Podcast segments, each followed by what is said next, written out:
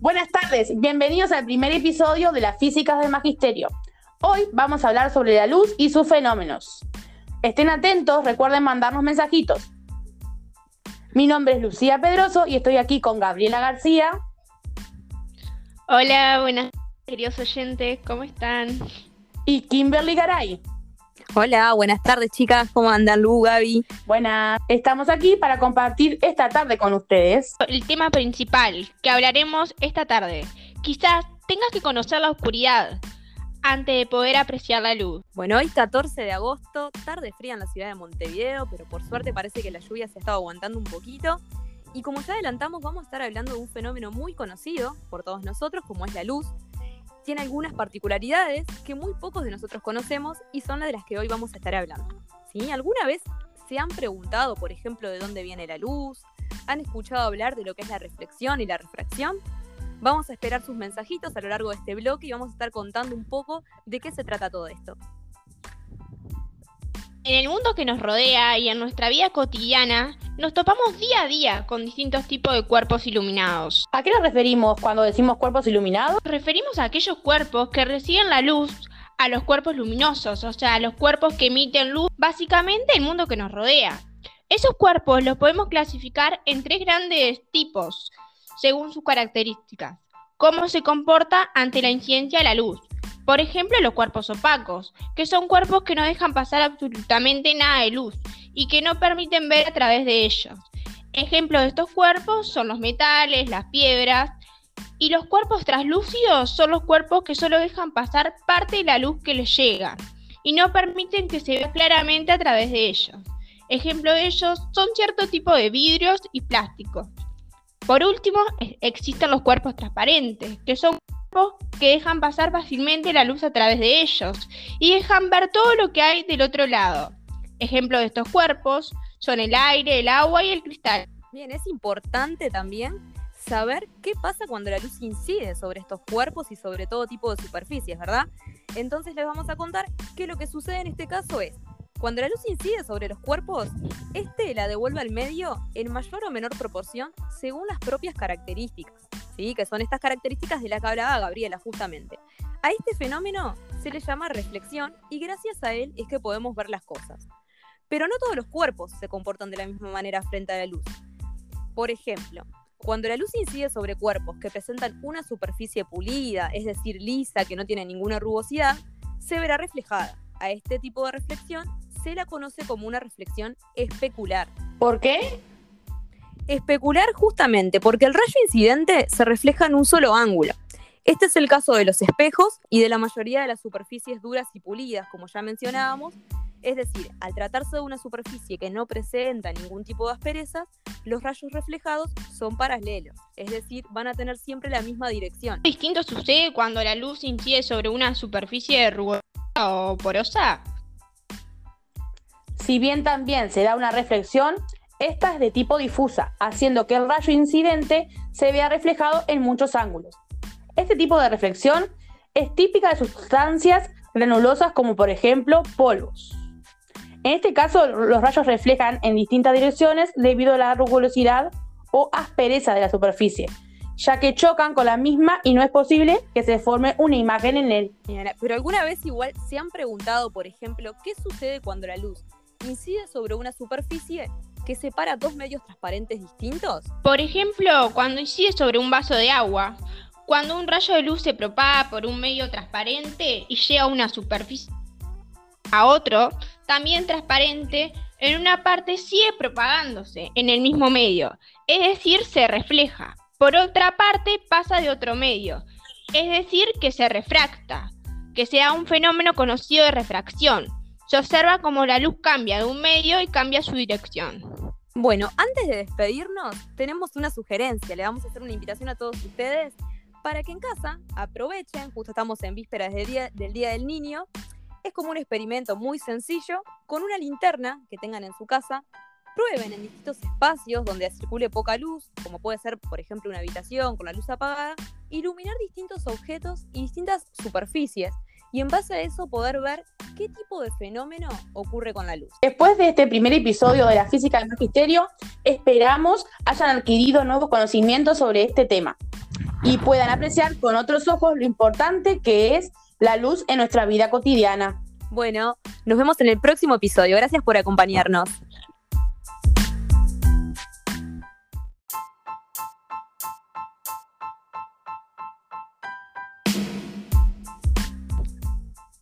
Bienvenidos al segundo episodio de la Física de Magisterio. Los invitamos a escuchar este cuento llamado El hombre invisible. Yo soy Gabriela García y estoy aquí con Cintia Taborda. Hola, ¿cómo están? Bien, ¿y tú? Bien. Y Lucía Pedroso. Hola, buenas tardes chicas, ¿cómo están? Bien, bien, Buenas acá tardes. Para compartir esta hermosa tarde con ustedes.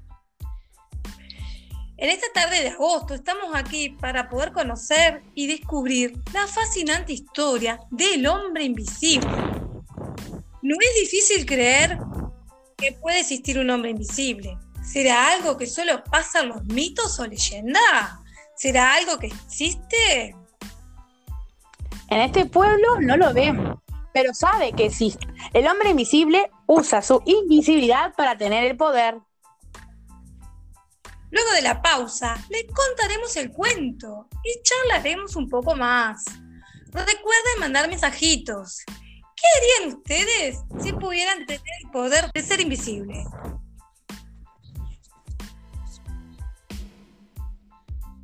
Hola, soy el hombre invisible. Como nadie me ve, robaré todo, ya que no me pueden atrapar. Voy a usar mi poder de invisibilidad. Nos está pasando cosas. Nos están robando nuestras tiendas. Nos están haciendo daño. La invisibilidad de ese hombre. Todos sabemos lo que está sucediendo, pero se nos ha dificultado poder atraparlo. Estamos haciendo todos los esfuerzos para lograrlo. ¿Qué pasa? ¿No me ven? Tú continúa así, que sea como sea, te atraparemos. Ja, ja. Vengo a someter a todo el mundo. Díganle a su coronel que hoy es el primer día de mi invisibilidad. Gaby, ¿qué te parece el cuento? Pensé que iba a ser bueno el hombre invisible. O sea, yo no usaría la invisibilidad para ir a, no sé, a H&M y comprarme ropa. ¿Y vos, Cintia?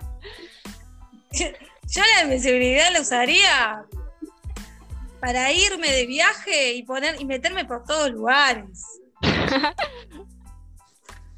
Saber, meterme en la mente de las personas y saber qué piensan. Qué copado. Bueno, antes de despedirnos, Cintia.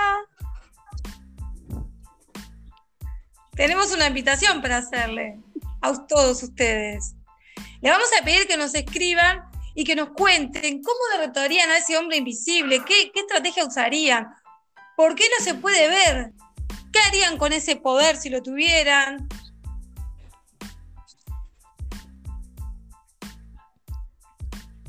Después de este cuento, que esperemos que lo hayan disfrutado tanto como nosotras y le hayan despertado la curiosidad, ¿será que alguna vez será derrotado ese hombre invisible? ¿Se podrá ser visto? ¿Qué materiales se podrán usar para lograr verlo? Nos vemos en la próxima.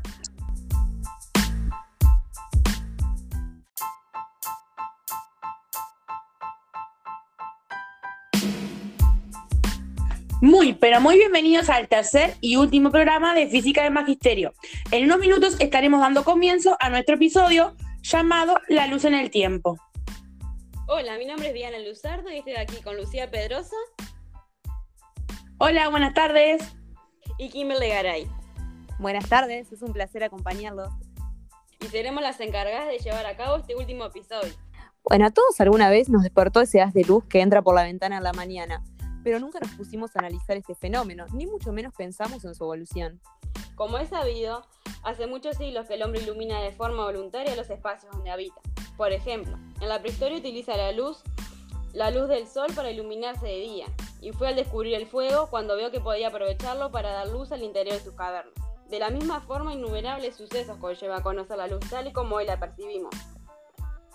Es por eso que en este encuentro queremos contarles sobre un video de la serie Cosmos de National Geographic. Titula Ocultos a plena luz del día, el cual hace visible todas esas etapas que marcaron un antes y un después en esta evolución histórica de la luz. Bueno, para comenzar es necesario que nos remontemos a China, donde un filósofo observó que la luz podía hacer que se dibujara una imagen dentro de un cuarto cerrado. Este sería, en un futuro, el prototipo de todas las cámaras que forman imágenes, es decir, lo que la luz hace resultó ser la primera película. En sus registros se pueden ver los inicios tempranos de los enfoques científicos para la época. Unos cientos de años más tarde, el primer emperador chino mandó quemar cualquier libro que cuestionara el presente. Por más que los libros fueron quemados, la curiosidad quedó intacta. Los chinos y griegos observaban que podían hacer de cosas maravillosas con la luz, mientras en Irak un filósofo se preguntaba, ¿cómo vemos? Los antecesores le enseñaron que hay rayos que salen de nuestros ojos y viajan hasta los objetos que vemos antes de regresar a nuestros ojos. En el siglo XI se descubre que la luz se mueve en línea recta. La clave para probar una apertura pequeña se restringe la luz. Mientras más pequeño es el orificio donde pasa la luz, más nítida vuelve la imagen y que funciona mejor cuando la luz es brillante. En la noche, las estrellas son bastante tenues, por eso se usa el telescopio, que recolecta la luz de cualquier lugar en su campo de visión a través de todo el lente. Fue por el año 1609 el telescopio de Galileo, con el que descubrió el universo. En el año 1666, Newton, con tan solo 20 años, descifró el misterio del arco iris, la luz solar o la luz blanca. Es una mezcla de todos los colores del arco iris. Y por el año 1800 se descubrió la radiación infrarroja. Esta luz invisible presenta una mayor temperatura. Por el año 1900, eh, con astrofísica, se dieron cuenta que el espectro solar visto por Newton tenía ciertas líneas negras verticales. Su espectro nos revela la composición de la atmósfera solar. Bueno, ya estamos llegando al final de este episodio. Queremos en primer lugar a los que estuvieron del otro lado acompañar.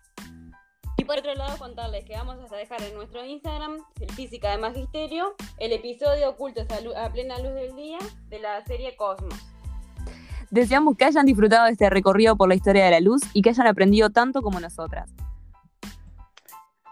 Encontrarnos pronto con nuevos episodios y con ganas de seguir aprendiendo junto a nosotras. ¡Chao! Chao.